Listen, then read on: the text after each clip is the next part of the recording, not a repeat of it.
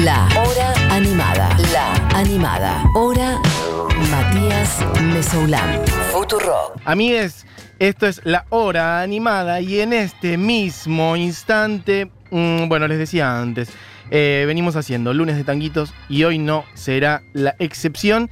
Y hoy decidí meterme con un señor que, mm, bueno, me intriga saber cuánto conocen, sobre todo las nuevas generaciones.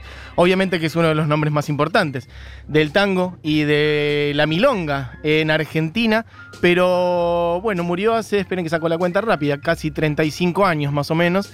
Y para mí, no sé, tengo la sensación de que no tiene tanto reconocimiento, que no es tan popular, sobre todo en la gente más joven. Y estoy hablando, ni más ni menos, y Diego puede empezar a tirar el primer tema, ya lo anuncié antes igual. El señor Edmundo muelle Turbio fondeadero donde van a recalar barcos que en el muelle para siempre han de quedar. Escuchen un poquito ya para entrar a su voz. Náufragos del mundo que han perdido el corazón. Puentes y cordajes donde el viento viene a aullar. Barcos carboneros que jamás han de zarpar. Corvo cementerio de las naves que al morir sueñan sin embargo que hacia el mar de partir. Niebla del riachuelo, amarrado al recuerdo, te sigo esperando niebla del riachuelo, de ese amor para siempre me vas alejando. Nunca más volvió, nunca más la vi, nunca más su voz nombró mi nombre junto a mí, esa misma voz que dijo adiós. Bueno, hasta ahí, hasta ahí porque vamos a picar muchas. A mí la que me suele pasar es que empiezo a poner algo y después no lo quiero pisar. Y no se puede, Matu. Si querés poner como cinco temas, los tenés que pisar. Así que bueno, amigues, estamos hablando de Mundo Rivero, lo que suena es niebla desde el Riachuelo en este lunes de Tanguito. Vamos a picar varias.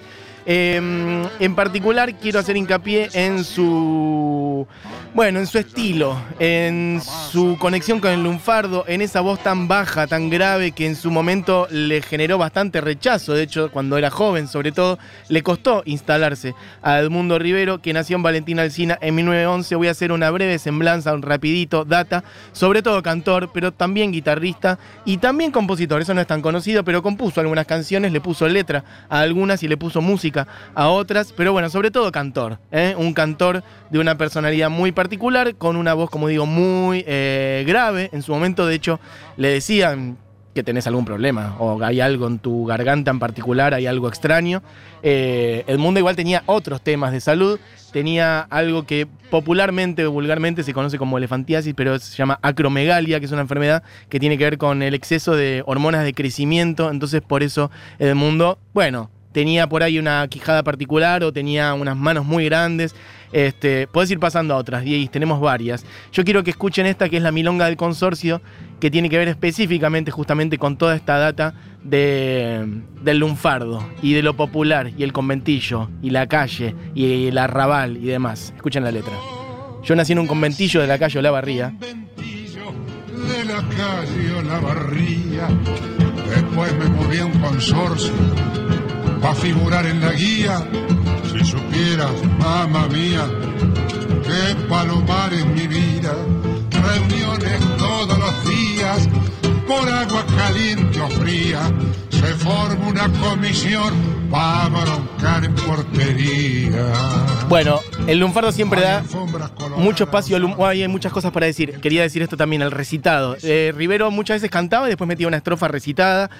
Traía esta milonga porque tiene mucho que ver para mí, con el espíritu del mundo Rivero, es decir, el lunfardo, lo popular, el conventillo, este, dice el humor que aparece en general ligado al lunfardo. Eh, me mudé a un consorcio para figurar en la guía, es decir, me mudé más al centro solamente para estar metido, para, para pertenecer a algo, ¿no? Para estar en la guía telefónica, básicamente, entre otras cosas.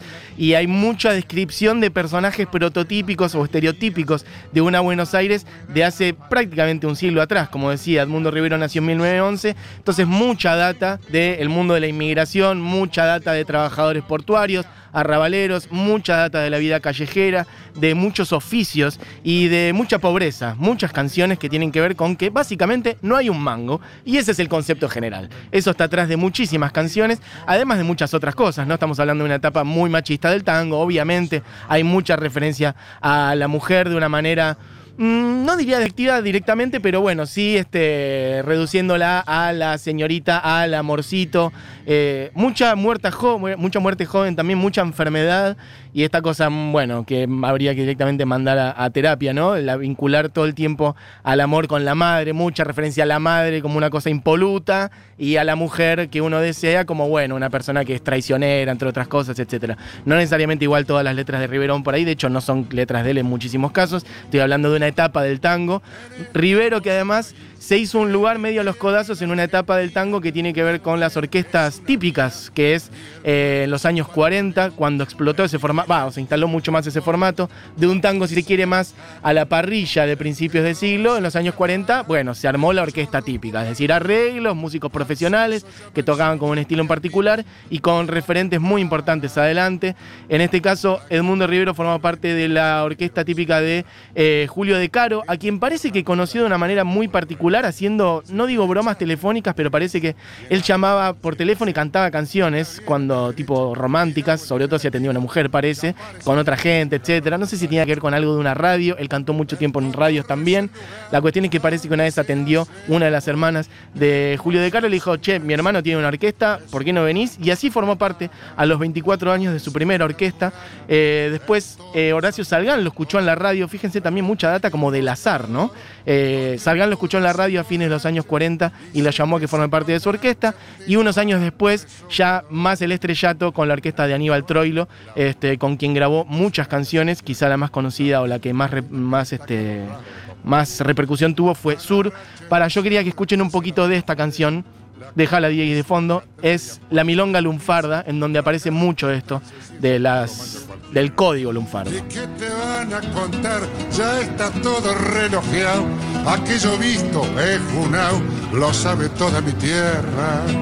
Si hasta la Real Academia, que de parla sabe mucho, le va a pedir a Pichuco y agrela con su guitarra de esta milonga lunfarda me la musiquen bueno, la milonga lunfarda básicamente es una explicación de un montón de palabras. Por eso la quería traer. Está como la explicación de qué quiere decir cada una. Como que te va diciendo esto, quiere decir esto, te quiere decir esto. Puedes poner Gira Gira ahí también ahí de fondo.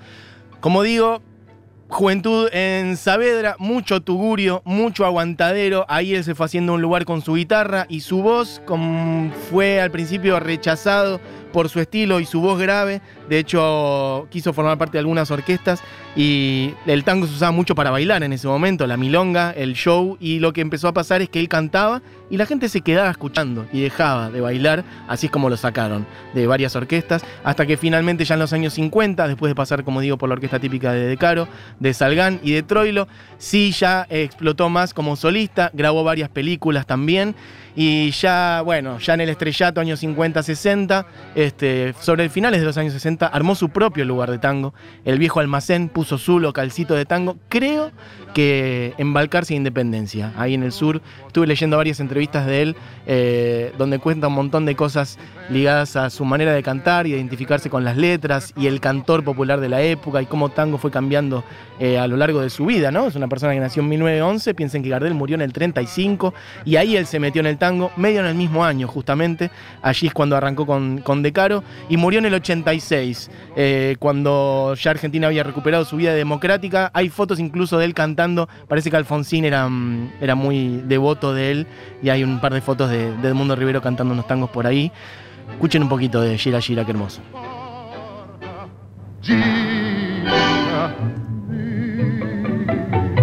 aunque te quiebre la vida, aunque te muerda un dolor.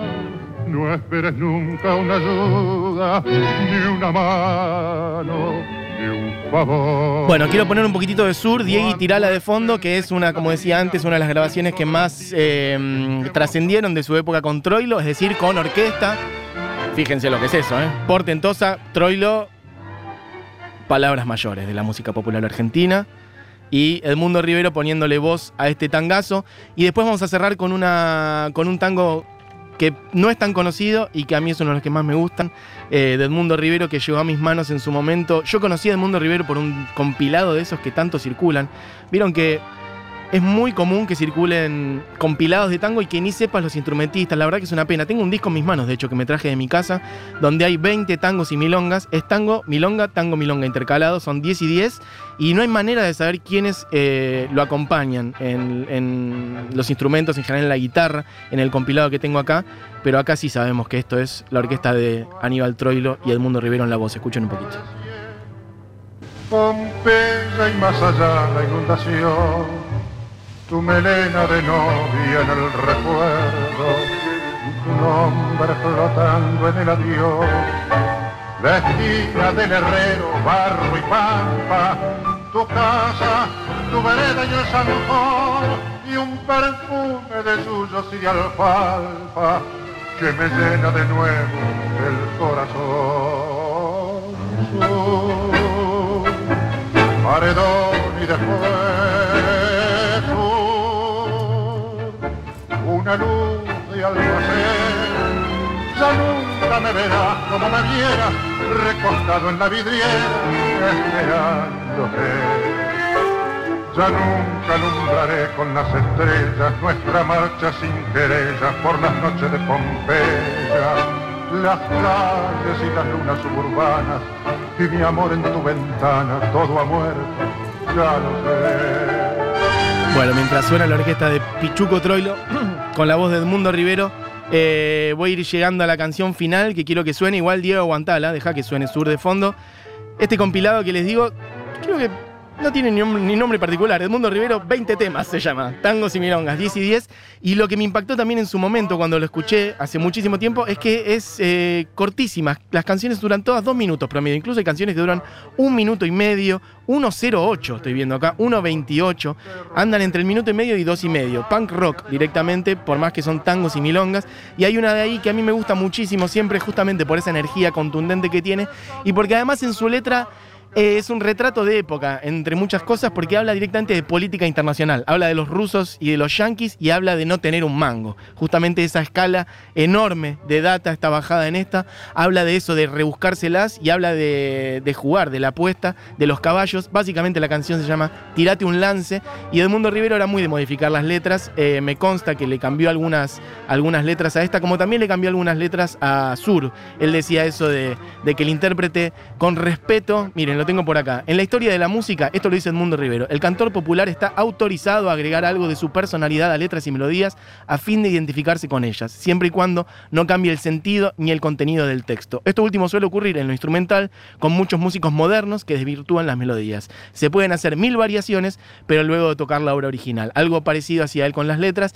Y esta que digo habla de eh, quien labura todos los días, de estar laburando todos los días en plan changa, dándolo todo, sudando la gota gorda por tener algo para comer ese día y él le dice, ya fue, venite conmigo al hipódromo, tirate un lance, que por ahí ganás unos mangos y dice, por ejemplo, el mundo ya está frito como el tocino, los yanquis tiran bombas, chilla el Vietcong, los rusos pa' la luna van en camino y vos seguís cinchando como un león. La canción se llama este, Tirate un lance y suena de esta manera. Edmundo Rivero sonando en la hora animada 10, acompañado con guitarras nada más. Una de las canciones que a mí más me gustan.